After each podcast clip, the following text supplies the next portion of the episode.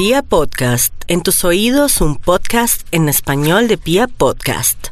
Amigos, ¿qué tal? Soy Michael el Turco Puertas y este es Árbitro y Juez, el podcast futbolero para los oyentes de piapodcast.com. Hoy recordaremos esas lesiones que no pasaron a la historia por lo dramáticas, sino por lo absurdas en el fútbol nacional e internacional. Algunos nacen idiotas, otros aprenden a hacerlo, otros se hacen los idiotas y tratan de convencernos. Puedes pensar lo que quieras, hoy no te salva la aritmética, todo el mundo tiene un porcentaje de idiotez en su genética. El primer caso lleva al fútbol inglés. Hablamos del arquero italiano Carlo Cudicini, nacido el 6 de septiembre del año 73 en Milán, Italia. Jugó en la Lazio, jugó en equipos de la segunda división, pero el gran salto lo pega en el fútbol inglés, en el Chelsea. Cudicini llegó al equipo de los Blues en el año 2001, en el año 2003 se afianza más o menos como arquero titular del equipo inglés y en el año 2006 le traen competencia, le traen a Peter Seck, que es un gran arquero que hoy en día está trabajando en el Arsenal. Con la llegada de José Mourinho también Cudicini queda relegado a ser el segundo arquero. Resulta que en algún momento entonces entra el Manchester United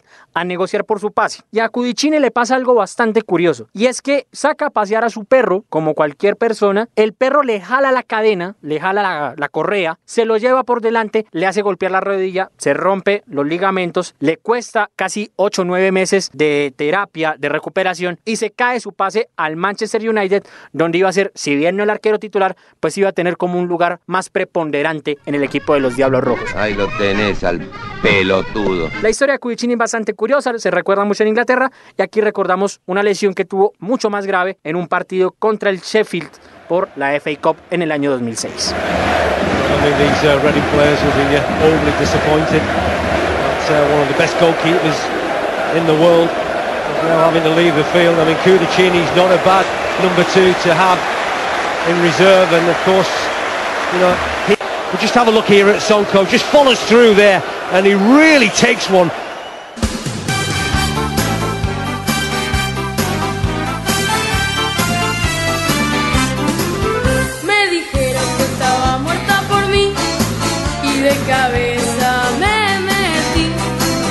El segundo caso europeo es mucho más doloroso, no tanto por la lesión, sino por las consecuencias que le implicó a su protagonista. Estamos hablando de Santiago Cañizares, uno de los mejores arqueros de los años 90, principios del 2000, no solo en el fútbol español, sino en el fútbol internacional en general. Cañizares era un arquero ya curtido, ya experimentado, había atajado en el Real Madrid Castilla, había atajado en el Elche, en el Mérida, en el Celta de Vigo, tuvo un gran paso por el Real Madrid entre el 94 y el 98 y después de no tener tanto lugar tras la llegada de otros arqueros y la aparición, por ejemplo, de Iker Casillas, pues termina en el Valencia de España.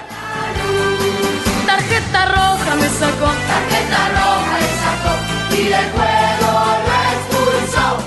Cañizares fue el tercer arquero de la selección española en el Mundial de Estados Unidos 94, fue el arquero suplente en el Mundial de Francia 98, fue el arquero titular en la Eurocopa de Francia de 2000 y se perfilaba para ser el arquero titular de la selección española para el Mundial de Corea-Japón 2002. Resulta que en las concentraciones previas él estaba en su habitación muy tranquilo, salió del baño, resbaló después de tomar una ducha, se llevó por delante un frasco de perfume de colonia y le cayó en el pie. Implicación de la lesión, fácil, dos meses de baja y perderse la Copa del Mundo de Corea-Japón 2002, que prácticamente era su último tren antes del retiro, aunque estuvo en el Mundial de Alemania 2006, pero pues obviamente el Mundial de su explosión como portero iba a ser indudablemente el de Corea y Japón. Ah, no me hagas morir como un boludo. Recordemos entonces a Santiago Cañizares en lo que mejor sabía hacer, estar bajo los tres palos e insisto, uno de los mejores arqueros del final de los 90 y comienzos del nuevo milenio. Y ahora tiene la oportunidad de empatar el italiano. Maresca con carrera desde la media luna. Atención a la carrera de Maresca. Maresca que corre, ahí va a golpear. Cañizares al palo. Disparo potentísimo de Maresca. Mete las dos manos Cañizares y el balón lo repele.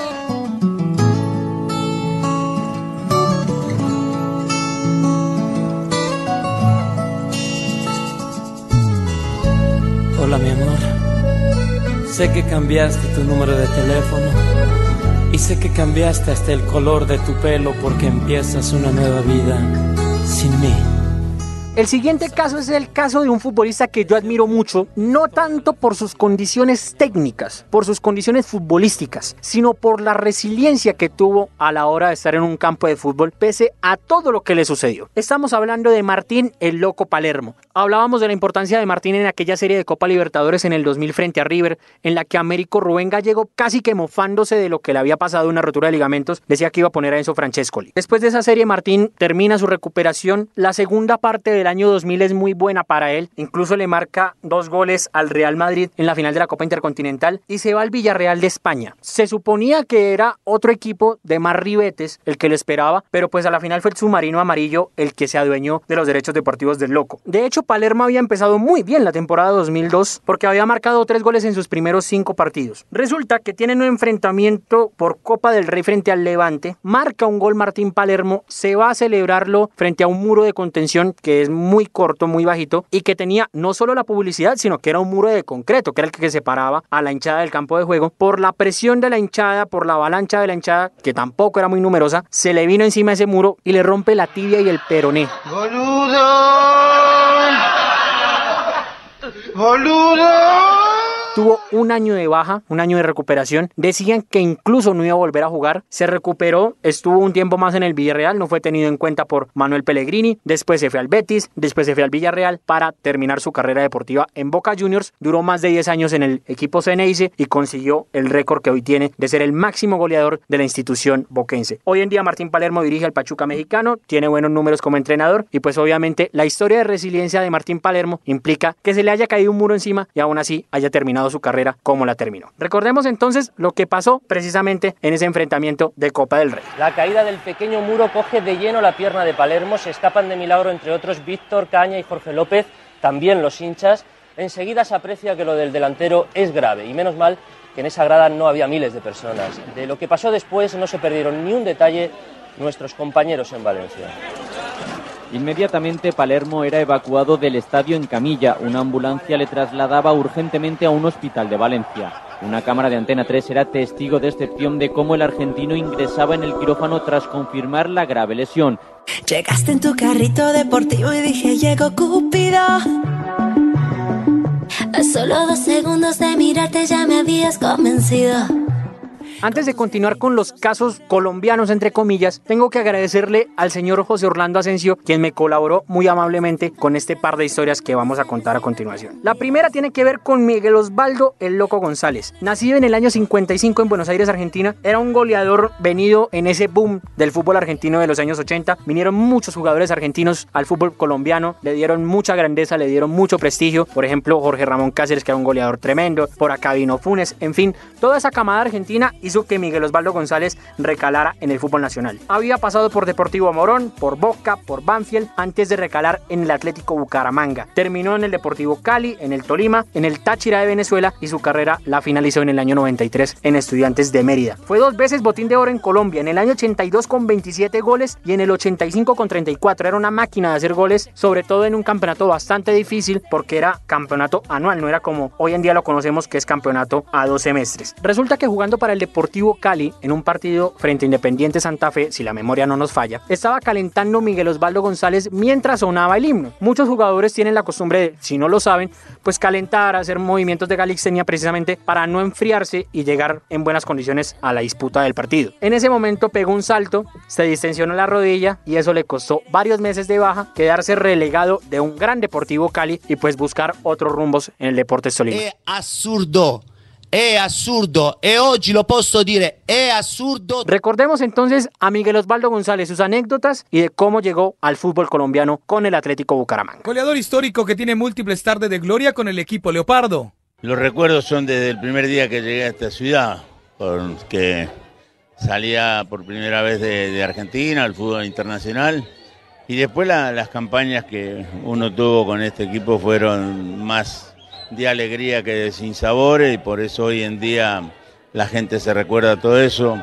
Me permitió ser dos veces goleador del fútbol colombiano, cosa que a lo mejor hoy en día es mucho más difícil.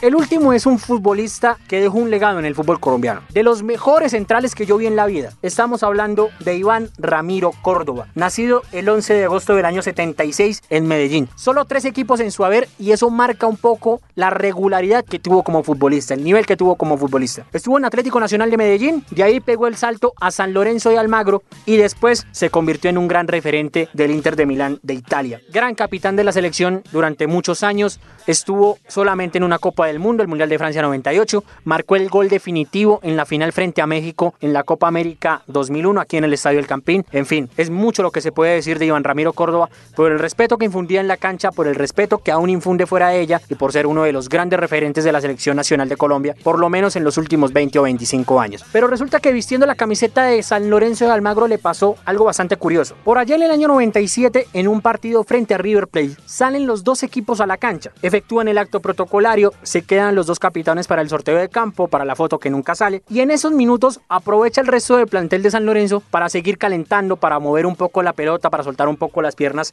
antes del comienzo del partido. En ese momento, Iván Ramiro Córdoba tiene una pelota, se le va un poco larga, al querer como detenerla, se dobla el tobillo, se cae y se lesiona gravemente ese tobillo. Pues tiene que ser el rey de los hueonados, po, weón. Tenés que ser el faraón de los hueones. Estuvo por lo menos cuatro meses de baja, casi se pierde el Mundial del 98, casi se pierde su paso al Inter de Milán. Pudo haber sido bastante costosa esa lesión para el central de la selección Colombia en aquel entonces. Por suerte se recuperó antes de lo previsto, fue bastante importante para el equipo de Boedo durante ese año 97-98 para poder de nuevo establecerse en las posiciones de importancia en el fútbol argentino. Si bien no logró títulos, sí fue bastante importante para un San Lorenzo que se empezaba a reestructurar y empezaba a generar cosas bastante interesantes para el comienzo del nuevo milenio y pues obviamente la venta de Iván Ramiro Córdoba le representó un ingreso bastante importante con lo que incluso lograron terminar el estadio del nuevo gasómetro. Recordemos entonces uno de los goles de Iván Ramiro Córdoba vistiendo la camiseta del Cuervo de Boedo.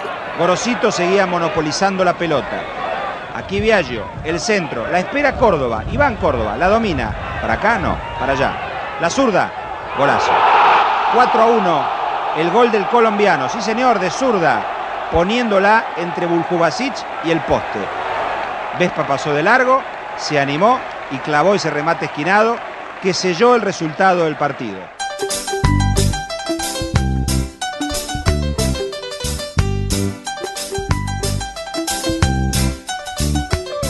Y bien amigos, así llegamos al final de este episodio de Árbitro y Juez. Hoy recordando esas lesiones que pueden ser accidentes que son un poco absurdas, pero que muchas veces le cuestan caro a los futbolistas. Recuerden seguirme en Twitter, arroba un mequetrefe más. Ahí podemos charlar de fútbol, me pueden proponer temas nuevos, en fin, todo lo que ustedes quieran para enriquecer este canal que se llama Árbitro y Juez. En próximos días, les anuncio, tendremos un gran invitado hablando de Copa América 2019 y de Copa América 2020. Implicaciones para nuestro país si es que se llega a desarrollar aquí en Colombia la Copa América 2020. Les habló Michael el Turco Puertas. Yo les deseo buen viento, buena mar y buen camino para todos. Chao, chao. No me doy cuenta de nada, soy tonto y retonto, soy un abombado. Tengo un helado aplastado en la frente, en la mente tengo detergente. Soy medio son, soy tres cuartos boludo, soy necio, soy un pelotudo. I like a bed that's really firm. I need something a little softer than that. Rest easy. With the Sleep Number 360 Smart Bed, you can both adjust your comfort with your sleep number setting. Can it really help me fall asleep faster? Yes, by gently warming your feet. Okay, but can it help keep us asleep? It senses your movements and automatically adjusts to keep you effortlessly comfortable. Sleep Number, proven quality sleep is life-changing sleep. And now all beds are on sale. Save 50% on the Sleep Number 360 limited edition Smart Bed, plus special financing on all smart beds. Ends Monday. To learn more, go to sleepnumber.com. Special financing subject to credit approval. Minimum monthly payments required. See store for details.